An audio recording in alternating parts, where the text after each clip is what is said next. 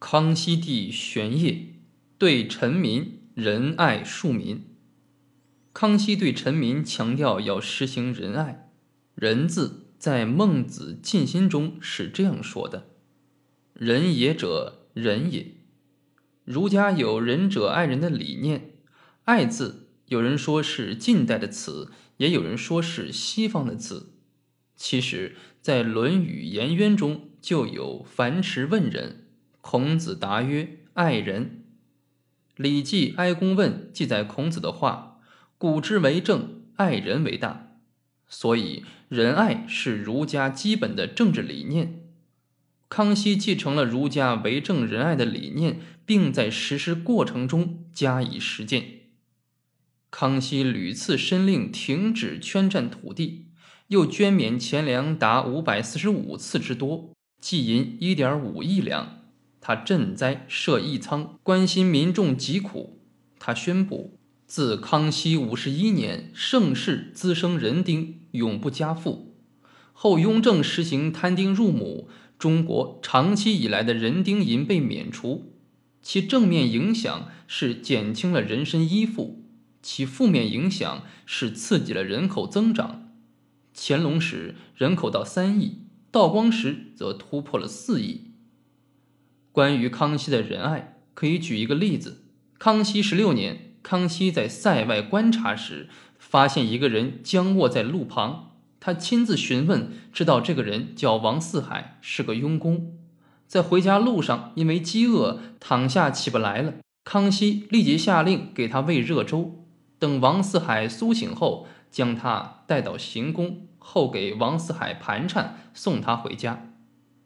康熙十八年。北京大地震，康熙下令开设粥厂，还让太医院给伤病者送医送药。康熙实行宽刑政策。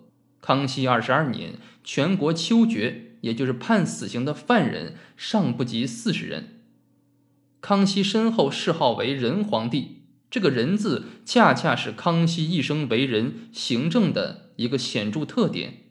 也是康熙区别于清朝其他十一位皇帝的一个显著特点。康熙的仁政措施之一是惩办贪官，表彰清官。清官是康熙帝的一面旗帜。康熙朝最著名的清官于成龙有个绰号叫“于青菜”，就是因为他虽贵为封疆大吏，却常年不吃肉，只吃青菜。于成龙，山西永宁人。先任广西罗城知县，当时已是四十五岁。罗城位于万山之中，历经战乱，没有城郭，遍地阵亡。县衙是茅屋三间，居民仅有六家。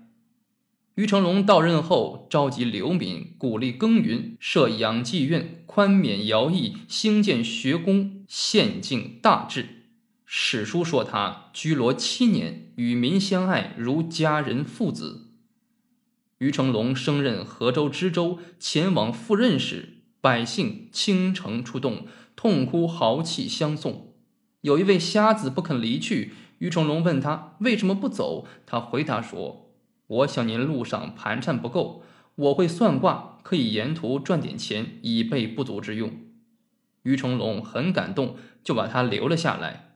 果然，途中钱花光了，幸亏瞎子赚些算命钱补充路费，才到了河州。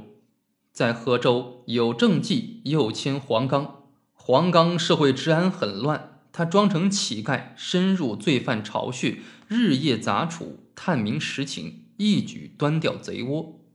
又任黄州知府，在升任福建布政使，使清军平定三藩之乱。军中多掠良民子女为奴，他集资赎出被掠妇女放还。康熙十九年升任直隶巡抚，上任后严戒馈送长官，又升两江总督。他自奉简约，每天就是粗米青菜，终年不知肉味。江南人称呼他为鱼青菜。在他的带动下，士绅们改绸缎为布衣，官宦出门轻车简从。仅仅数月，朴素之风大为流行，但他过于劳累，死在任上。于成龙做官不带家眷，十分简朴。死后，将军、都统、官吏有人到他家中一看，为寺中提袍一袭，床头盐尺数器而已。就是说，于成龙的家中只有竹筐里粗糙纺织品制作的一身袍子和床头几罐食盐斗齿而已。为追悼于成龙，市民罢市，俱哭致哀。百姓家挂他的画像祭祀。康熙说：“朕博采于平，咸称于成龙使天下廉吏第一。”格尔古德，满洲镶蓝旗人，笔帖式出身，也就是文书翻译出身。后任翰林院侍读学士，任日讲起居注官。康熙二十一年，任直隶巡抚。上任前，康熙帝告诫他说。你上任后不要急于求名，而要踏实做事，或遭愤恨报复，定要特别小心。当时京畿地区，旗人与民人杂处，旗下的庄田有王公大臣的庄田，有豪绅贵族的庄田。庄田设庄头，像《红楼梦》里的庄头乌进孝那样管理庄田，负责收租，为害一庄。还有头冲旗下的人。依靠主子逃避差徭，诈害良民，无恶不作。自康熙初鳌拜专权，大学士、管户部尚书苏纳海、直隶总督朱昌作、巡抚王登联因触犯满洲权贵利益而遭杀害后，几乎没有人敢对这个敏感的问题上书指陈。额尔古德上任不久，亲自访查，提出问题。书臣道：自己卖身投靠旗下之人。有的作奸犯科，想逃脱法网；有的游手好闲，逃避差役。这些人放债谋利，则讳其称民；遇上官司，又舍民称其。他们诈害良民，官府不敢过问，应当加以严厉议处。额尔古德得到了康熙帝的有力支持，然而事情并不那么简单。当时大学士明珠权势倾朝，他的下属要圈占百姓的坟地，民人投诉到户部，户部将诉状转直隶巡抚，额尔古德令宛平县核查，知县怕得罪权相明珠，报称无碍民坟，额尔古德则不畏权相，上书弹劾明珠属下圈占坟地属实，并请吏部问知县的罪。格尔古德敢于碰权相，敢于碰勋贵，秉承上旨，执法严惩，被诗人称为“铁面巡抚”。格尔古德居官不宜疏食，廉洁自律，不为权贵拒纳馈送。康熙帝命朝廷大臣公举清廉官吏，格尔古德被列为第一。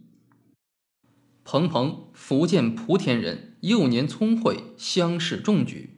三藩之乱起时。他装疯不从，平定三藩之后，任三河县知县。三河在京东，其民杂处，号称难治。有人冒充自己是给皇帝放鹰的，到县里敲诈勒索，作恶多端。彭彭经过侦访，查明其真实身份，逮捕并鞭刑严惩。有人偷盗，彭彭闻警，立即佩刀乘马，急急追捕。康熙帝巡视京畿，知道彭彭清廉，在接见他时，赐给他内库躺金三百，并说：“知道你清正，不接受百姓的钱，这些钱给你养廉用。”后调升彭彭为科道，他受命到陕西、山西、河南了解民情，赈济灾荒。他书报：泾阳知县刘贵克扣子吏，以是知县李树杖杀灾民。磁州知州滥派运费，南阳知县暧昧分肥等，召三省巡抚查审，奏报没有查实。在当时，当事人因受到关系网的保护，要核实一个贪污案件是十分困难的。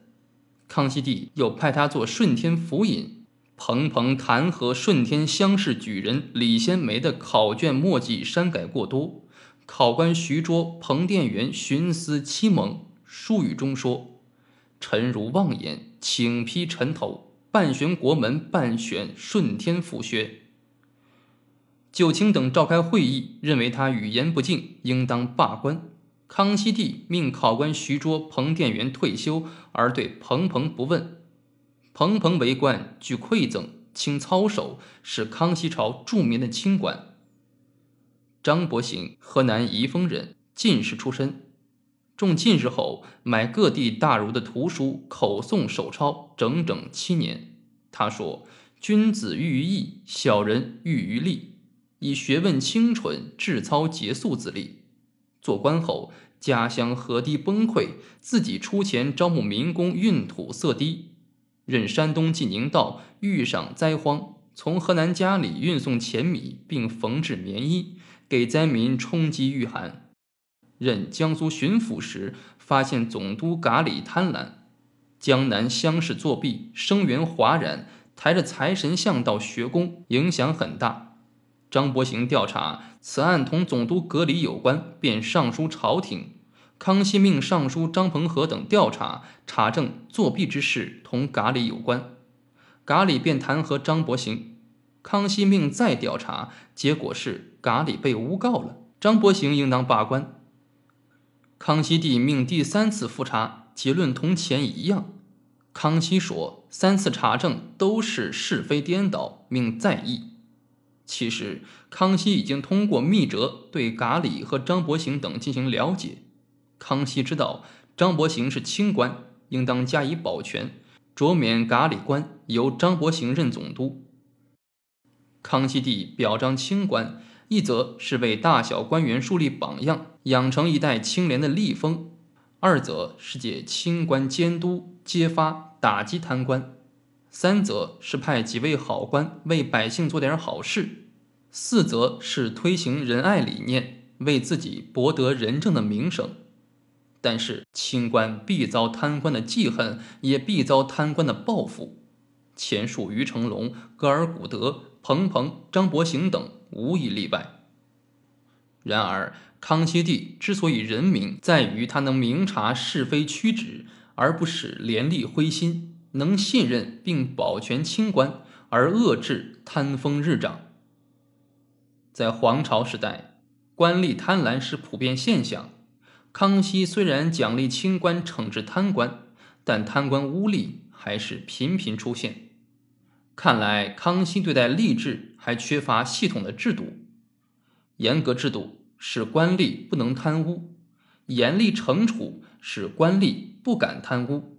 严厉薪俸使官吏不必贪污，严肃教育使官吏不想贪污。